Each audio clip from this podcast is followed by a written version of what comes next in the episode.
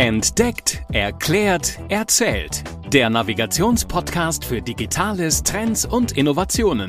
Präsentiert von Hashtag Explore, dem Online-Magazin von TÜV Nord. Liebe Hörerinnen und Hörer, herzlich willkommen zu einer neuen Folge von Entdeckt, erklärt, erzählt. Mein Name ist Julia Mandrion und mir zugeschaltet ist wie immer meine Kollegin Caroline Rotherberg. Hallo Caroline. Hallo, herzlich willkommen. 7,2 Millionen Tonnen des Kunststoffabfalls Europas landete 2018 auf Mülldeponien. Die Umweltstiftung WWF spricht von einer Lastwagenladung Plastikmüll pro Minute, die in die Meere eingelassen wird. Trotz vielfacher Bemühungen und Fortschritten in dem einen oder anderen Feld spitzt sich das globale Plastikmüllproblem trotz allem immer weiter zu. Heute sprechen wir deshalb mit dem Gründer des Startups White Plastic, Christian Siegmund, über Recycling, das globale Müllproblem und Lösungsansätze für die Zukunft. Viel Spaß bei der Folge. Hallo Christian, herzlich willkommen, dass du heute in unserem kleinen Podcast zu Gast bist. Magst du dich einmal kurz vorstellen, bevor wir loslegen?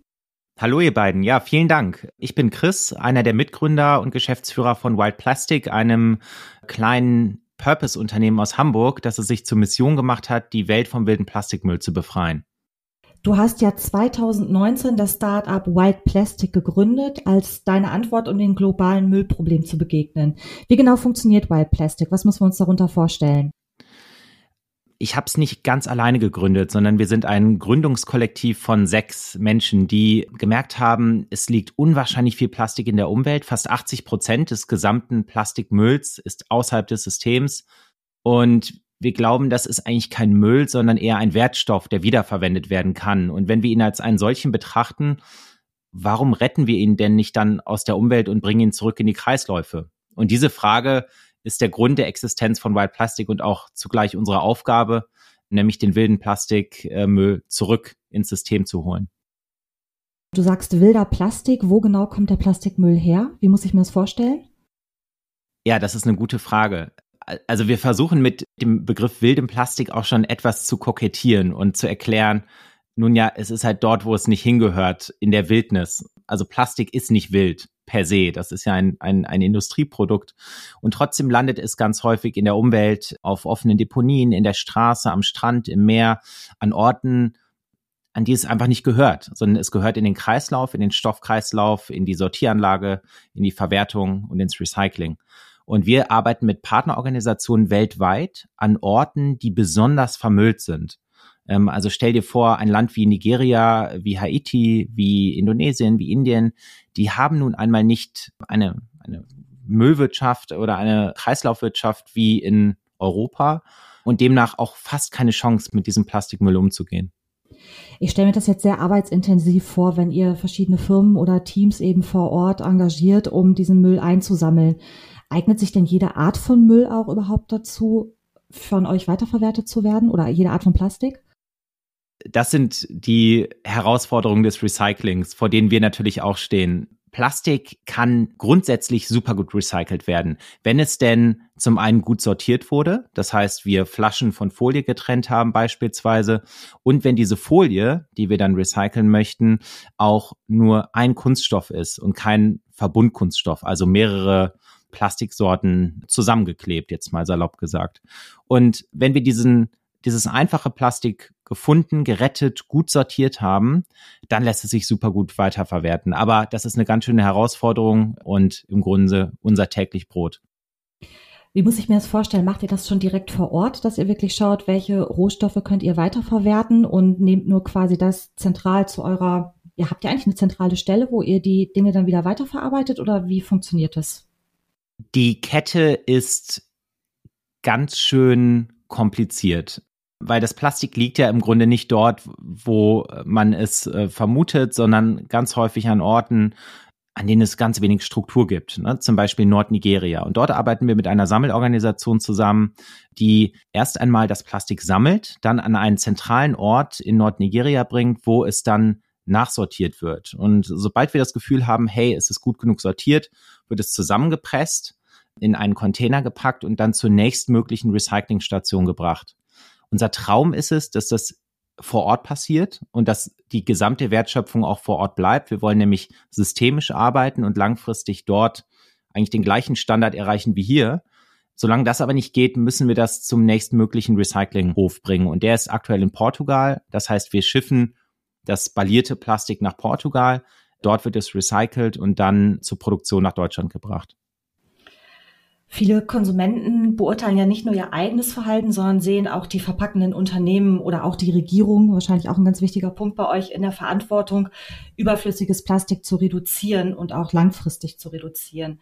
Wie bewertest du das denn? Siehst du eher so ja individuelle Konsum- und Verhaltensänderungen in der Pflicht oder sagst du, ihr müsst auch an das Thema Politik noch mit rangehen oder auch Unternehmen vor Ort ansprechen, um eben einen Nachhaltigkeitseffekt oder einen nachhaltigen Effekt in der Bekämpfung des Plastikmülls, in der Produktion, in der Verursachung quasi zu erreichen?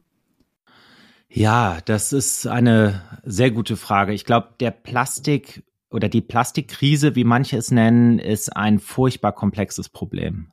Wir sprechen ja nicht nur darüber, dass irgendwie Plastik in der Umwelt ist und wenn wir es gerettet haben, ist alles gut, sondern wir müssen an viel mehr Stellen ansetzen. Und ich würde uns fragen als Gesellschaft, wie wollen wir denn überhaupt leben in den nächsten Jahrzehnten? Also sind wir bereit, auf ein paar Annehmlichkeiten zu verzichten, womöglich, und dadurch ähm, an manchen Stellen auch Kunststoff einzusparen? Ich würde die Politik fragen, was können wir denn tun, damit Müllexporte nicht nur weniger werden, sondern aufhören und dass wir die Kreisläufe auch wirklich schließen? Ich würde die globale Gemeinschaft fragen, was können wir denn tun, um Länder, die eben keine Struktur haben, mehr zu unterstützen, um diese Strukturen aufzubauen? Weil ich glaube, wenn wir mit unserem eigenen Müll noch gar nicht so gut klarkommen, wie wir das gerne wollen würden, wie sieht das denn dann in anderen Ländern aus? Und es ist ein, ein Mix an Dingen, die wir tun müssen. Und ich glaube, White Plastic ist nur ein Puzzleteil davon und es braucht aber noch 99 andere. Im Moment hat man selber ja als Konsument das Gefühl, dass das Thema ja, Umweltschutz oder auch Nachhaltigkeit bei einem selber schon sehr im Fokus steht. Also ich habe das Gefühl, in den letzten Jahren wird auch in meinem persönlichen Freundeskreis deutlich mehr über das Thema diskutiert. Wie kann ich gewisse Dinge vermeiden? Es geht über Flugscham, es geht über Vermeidung des Coffee-to-go-Bechers. Da gibt es ja viele Anhaltspunkte. Trotzdem sind das ja alles einfach nur kleinere gesellschaftliche Diskussionen, die wir führen. Und wenn wir aber ganz ehrlich sind, hat man die in den 80er Jahren ja teilweise auch schon geführt. Wie siehst du das denn? Kannst du es ein bisschen einschätzen, ob sich tatsächlich ein bisschen was bewegt oder sind das im Moment einfach nur so punktuelle Ansätze, die einfach in der öffentlichen Diskussion gerade da sind, aber letztendlich gar nicht so viel bewegen? Ich glaube, der Druck steigt. Und ähm, der steigt nicht nur deswegen, weil wir mehr darüber reden, sondern weil wir mehr darüber lernen, was denn eigentlich die Konsequenzen sind. Und wir kriegen immer mehr Datenpunkte über die Effekte von Mikroplastik in der Umwelt. Wir bekommen Datenpunkte über die klimatischen Veränderungen und teilweise meinen wir auch schon, sie zu spüren oder spüren sie real. So. Und Plastik ist ja nicht nur Vermüllung, also Mikroplastik und die toxischen Effekte dessen, sondern Plastik ist auch klimawirksam. Also die Neuplastikproduktion ist eigentlich eine Katastrophe fürs Klima und ist ein, ist ein fossiles Produkt und recyceltes Plastik ist nicht klimaneutral, aber es spart jede Menge CO2 ein. Und äh, diese Diskussion, die wird immer lauter, Gott sei Dank. Und das ist auch ein großer Dank an die, äh, an die jüngere Generation, die uns einfach tagtäglich darauf hinweist, ey Leute, so geht's nicht weiter. Und wenn es so weitergeht, dann wird's richtig blöd in ein paar Jahrzehnten. Und darüber müssen wir uns alle im Klaren sein. Wie hat's denn bei dir angefangen? Was machst du privat, um deinen persönlichen Plastikmüll zu reduzieren? Ich habe vor ähm, einigen Jahren, also schon vor der Zeit bei White Plastic, irgendwie das Gefühl gehabt, das ganze Thema Konsum ist echt ein dickes, dickes Ding. Und ich war mir selber noch nicht so ganz darüber im Klaren, was ich jetzt verändern will. Aber ich habe angefangen, mehr darauf zu achten. Also weniger neu zu kaufen und mehr Gebrauchtes zu kaufen. eBay Kleinanzeigen ist eine tolle Plattform, bei der man im Grunde fast jedes Produkt äh, gleichwertig bekommt, aber halt nicht neu und verpackt, sondern meistens einfach an der Tür in die Hand gedrückt und ja, und das unterschätzt man, wie viel das ausmacht, so, so eine, so eine Sekundärwirtschaft. Und das zweite Thema, auf das ich vermehrt achte, besonders seit Wild Plastic, ist das Thema Mülltrennung. Was gehört eigentlich wohin? Und ich will gar nicht suggerieren, dass ich der Mülltrennungsweltmeister bin. Ich glaube, es gibt einige Produkte, bei denen ich auch da stehe und denke, meine Güte, wo kommt das denn jetzt hin? Ist auch so ein bisschen so eine Produktdesign-Frage. also der Joghurtbecher ist ja, glaube ich, das klassische Beispiel. Die Pappe drumherum kommt ins Altpapier, dann der Deckel ähm, muss abgetrennt werden, restlos und dann, dann kann beides verwertet werden. Aber wisst ihr das von allen Produkten, die ihr, die ihr irgendwie kauft? Ich nicht. Nein, nein, nee. Gar nicht. Nee, muss man wirklich offen sagen, ist nicht so. Und ich muss auch dazu sagen, dass Allmülltrennung zumindest bei mir in Hannover in der Innenstadt relativ schwer gemacht wird. Also dann wird der gelbe Sack wird einmal die Woche abgeholt und zwischen den Feiertagen dann auch irgendwie nur alle zwei Wochen. Man selber wohnt im vierten Stock, hat auch nicht die Möglichkeit, irgendwie zwei Wochen lang irgendwelche Müllbeutel zu lagern. Im Keller macht es wenig Sinn, es sei denn, man hat ganz doll gut gearbeitet, weil dann hat man irgendwann auch ein Ungezieferproblem. Das sind so Sachen. Es ist tatsächlich nicht ganz einfach und es macht auch ein bisschen Arbeit, muss man dazu sagen. Ja, und ich würde auch sagen, dass nicht alle die gleichen Voraussetzungen haben. Also nicht jede Kommune hat irgendwie vier Tonnen da stehen, sondern manche haben nur eine. Da gibt's nur Restmüll und da gibt's nichts zu trennen.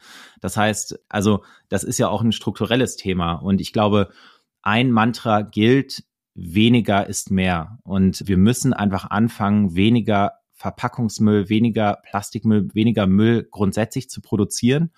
Mehrweg ist ein riesiges Thema also ja, ist das, ist es wirklich unbequemer? Ich finde es eigentlich nicht. Ich finde es bequemer, weniger Müll zu haben. Das finde ich irgendwie, da fühle ich mich besser. Und das beginnt. Und da freue ich mich auch enorm über die ganzen Fortschritte, die gemacht werden, ne? mit Mehrwegverpackungen, politisch, aber auch in der, im Konsum. Ne? Ihr habt das ja eben auch schon gesagt, dass man irgendwie im Freundeskreis drüber diskutiert und einander vielleicht auch inspiriert. Hey, guck mal, das nutze ich jetzt. Wie findest du das? Das ist cool. Ja, und ich finde auch so Initiativen wie zum Beispiel unverpackt Läden finde ich halt auch super, die es ja auch eigentlich immer häufiger gibt und auch nicht nur vielleicht in urbanen Vierteln, wo das Bewusstsein höher ist, sondern auch durchaus in, in Stadtteilen, ähm, ja, wo vielleicht der Fokus gar nicht so da ist und einfach mal zu gucken, muss denn die, die Seife oder eben auch das, was ich mir in die Haare schmiere, muss das immer aus einer Plastiksache kommen? Geht's nicht auch anders? Und ich finde, da gibt's viele Sachen, ja, das ist noch nicht das Ende der Fahnenstange, ganz bestimmt nicht, aber man sieht einfach im Kleinen, es ist dann manchmal gar nicht so schwer und kompliziert. Total wahr. Und die, gerade die Unverpacktläden, das ist eine tolle Geschichte, weil wir bei Wild Plastic mit unseren Wildbags ja im Grunde für die, die noch keinen Zero-Waste-Lebensstil leben, trotzdem die Möglichkeit geben, mit jedem Produkt irgendwie ein, ein Stückchen die Umwelt vom wilden Plastikmüll zu befreien. Und interessanterweise sind die unverpackt Läden, die ja, deren, deren Kern ist ja im Grunde ist, kein Verpackungsmüll mehr entstehen zu lassen, riesige Fans und Unterstützer von Wild Plastic und ihr findet in ganz vielen unverpackt Läden inzwischen auch die Wild Bags, weil wir einfach von der Haltung und von, von dem Wertekonstrukt total verwandt sind. Wir sind noch nicht Zero Waste, aber wir glauben an die gleiche Welt. Und das finde ich irgendwie sehr, sehr inspirierend. Magst du noch mal erzählen, wie dieser Prozess dann zu euren Wildbacks hin ist? Du hast ja am Anfang erklärt, wie im Grunde das, das Sammeln des Mülls geht, mit welchen Partnern ihr unterwegs seid. Wie geht's dann weiter? Wie entstehen sozusagen am Ende dann die Wildbacks? Genau, nochmal für alle ZuhörerInnen, ähm, die Wildbags sind im Grunde Mülltüten aus wildem Plastik, die ihr zu Hause benutzen könnt für den Restmüll, für den gelben Sack etc. Und wir haben uns gedacht, warum muss eine Mülltüte denn heute noch aus Neuplastik sein, überspitzt? Nicht alle sind das, aber ganz schön viele noch. So. Und kurz gesagt, das Plastik wird gerettet, beispielsweise in Nordnigeria, recycelt in Portugal und dann in Deutschland produziert aus diesem Granulat, das, ist, das nach dem Recyclingprozess entsteht, wird dann wieder eine Folie gezogen, extrudiert. Und diese Folie ist die Basis für unsere Wildbags. Und wir produzieren die dann in, in Deutschland und bieten die über unseren Webshop an, bieten die über, man kann jetzt auch in mein, einigen Supermärkten schon kaufen, in einigen Unverpacktläden etc. Und im Grunde ist es eine Alternative für zu Hause, um zu sagen, hey, was kann ich tun, um Teil eines globalen Cleanups zu werden? Und zu Hause hast du sie natürlich auch, hoffentlich. Äh, ich, ja, ich bin ja der erste Produkttester, von daher, ich, ich hatte schon die, äh, die Prototypen und habe auch jetzt alle Wildbacks im Einsatz und wir testen die selber immer am, am meisten. Wie lange habt ihr denn gebraucht, um zum ersten fertigen Produkt zu kommen? Das war doch wahrscheinlich auch viel Try and Error, oder? Ja, ich glaube, Wild Plastic hat eine Herausforderung, die viele nachhaltige Unternehmen nicht unbedingt haben. Und zwar mussten wir eine komplett neue Lieferkette aufbauen, die so noch nicht existiert hat. Eine Lieferkette für wildes Plastik, die äh, zum einen stabil ist, transparent und nachvollziehbar und am Ende auch ein gutes Produkt erlaubt. So. Und wildes Plastik per se ist einfach nicht industriell genormt und, und standardisiert und irgendwie über zehn Jahre getestet, sondern wir machen das alles. Und daher hat das schon fast anderthalb Jahre gedauert, um, um die Wildback zu produzieren. Da bin ich auch enorm stolz drauf und glaube, dass das Team da über sich hinausgewachsen ist und wir jetzt sozusagen diese erste Stabilität skalieren und merken, okay, da geht noch viel, viel mehr es geht jetzt eigentlich erst los. Und gibt es Ideen, noch andere Produkte zu entstehen zu lassen? Auf jeden Fall. Ich glaube, ein paar zu viele Ideen. Ähm, wir, ähm, genau, wir, wir gucken im Grunde sinnbildlich immer an den Strand und überlegen uns, was für Plastik liegt denn in der Umwelt. Und das ist ja unser, das ist unser Rohstoff, wenn man so möchte. Und ähm, das wilde Plastik sind eben nicht nur Folien, das ist somit eins der größten Probleme. Folienplastik zersetzt sich schneller, ist dann schlechter zu retten. Wenn es einmal im Wasser gelandet ist, haben wir eh ein Problem. Aber was ist denn mit den ganzen Hartplastikströmen? Was ist mit Plastik, was, was heute noch nicht recycelt wird aus der Umwelt, was noch nicht gesammelt wird? Ähm, und das gucken wir uns an und denken äh, gerade so im Hartplastikbereich, über einige Ideen, die kann ich aber noch nicht mit euch teilen. Das nächste Mal dann. Weil du hast gerade den, den Strand und das Wasser angesprochen. Ein großes Problem ist natürlich auch das, was in unseren Ozeanen und überhaupt im Meer unterwegs ist.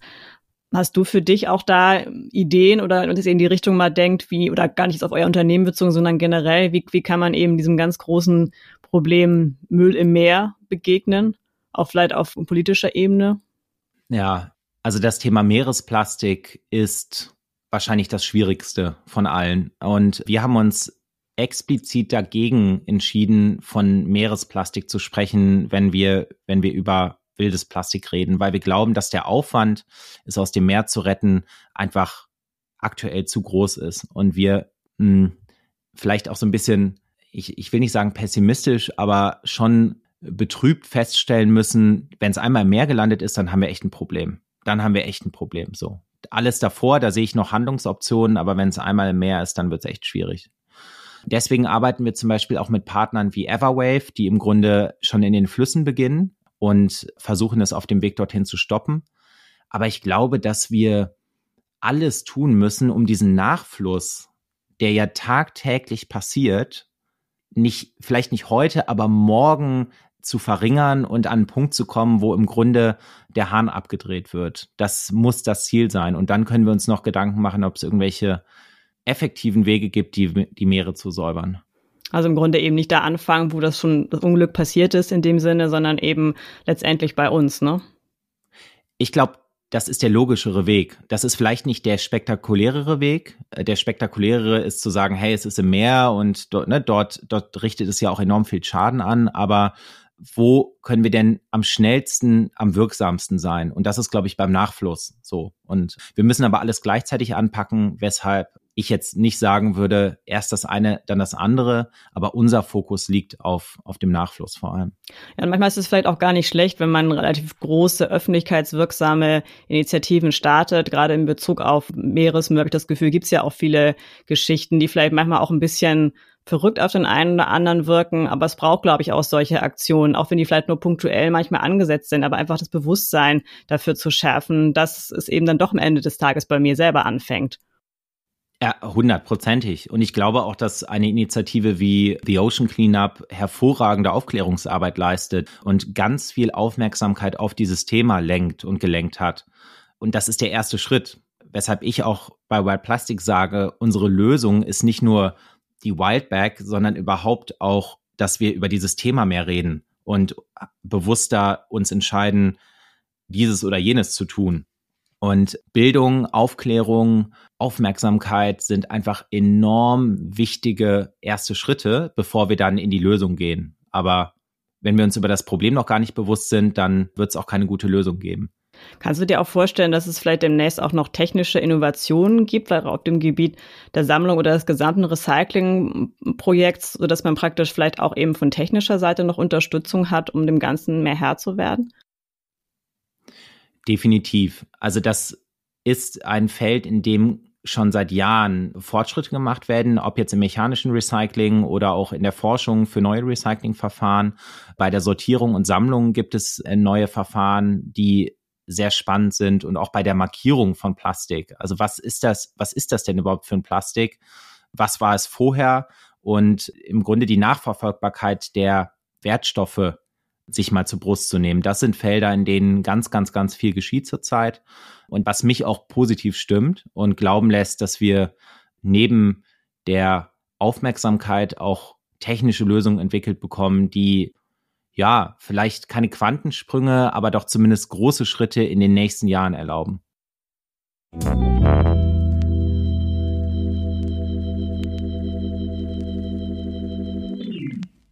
Ja, vielen Dank für dieses inspirierende Gespräch. Jetzt sind wir sogar schon am Ende angekommen. Ich glaube, der Gesprächsbedarf, der wäre eigentlich noch groß, dass man da Stunden weitersprechen könnte. Ähm, wir können einfach nochmal Teil zwei machen, wenn ihr eure neuen Ideen teilen wollt. ja, sehr gerne. Wir haben immer zwei Fragen, die wir jedem Gast noch am Ende stellen. Und zwar ist die erste, kannst du dich noch dran erinnern, wann du das letzte Mal 24 Stunden offline warst? Ähm, nein. Ähm, und das ist auch eine ganz schön, ist eine ganz schön wichtige Frage, wie ich finde, weil offline sein und abschalten und auch nochmal Perspektive gewinnen, das tun wir viel zu wenig. Und ich glaube, ja, ich nehme mir das mal vor. Ich werde werd mal schauen, ob ich das irgendwie in den nächsten Wochen vielleicht realisiert bekomme. Gibt es eine technische Innovation oder eine digitale Innovation, die nochmal erfunden werden müsste, um dein persönliches Leben zu erleichtern? Ich träume ja von einer digitalen Welt, die unsere Aufmerksamkeit wertschätzt und uns irgendwie mehr Zeit mit uns selbst schenkt und uns nicht so abhängig von den ganzen Diensten macht. Also ich finde, dass diese Aufmerksamkeitsökonomie, dass wir abhängig werden von all den Services, die wir nutzen, das finde ich ganz schön schwierig. Und ich träume davon, dass es Dienste gibt, die das Gleiche tun, aber äh, uns in den Mittelpunkt stellen und nicht den Konsum, den digitalen. Das wäre wäre riesig. Also wer sich darum kümmert, hat auf jeden Fall meine volle Unterstützung. Das ist doch ein gutes Schlusswort. Eine letzte Frage. Ich könnte mir vorstellen, dass viele Hörerinnen und Hörer bestimmt nochmal Fragen haben, genaueres wissen wollen. Wie bist du, wie seid ihr gut zu erreichen? Das Team von Wild Plastic könnt ihr super über hello at wildplastic.com erreichen, aber ansonsten sind wir auch über alle anderen Kanäle, Instagram, Facebook etc. erreichbar und uns findet ihr auf www.wildplastic.com. Und ich freue mich über Fragen, Anregungen, Kritik. Äh, all das hilft uns weiter, um in Zukunft mehr zu machen. Daher, ja, lasst von euch hören. Wunderbar. Packen wir alles in die Show Notes und drücken euch die Daumen, dass ihr weiter einen tollen Weg vor euch habt und ganz viele inspirierende Initiativen noch auf den Weg bringt. Dankeschön. Vielen Dank.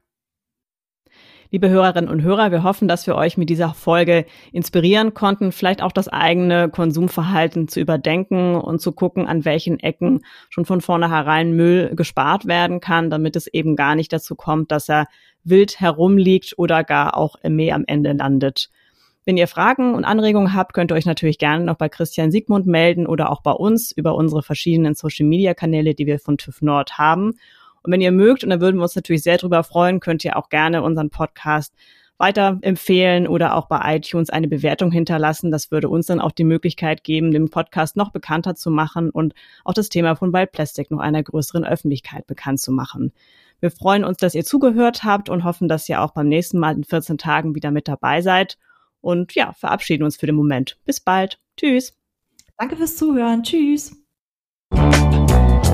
Das war Entdeckt, erklärt, erzählt. Der Navigationspodcast für Digitales, Trends und Innovationen. Präsentiert von Hashtag Explore, dem Online-Magazin von TÜV Nord. explore-magazin.de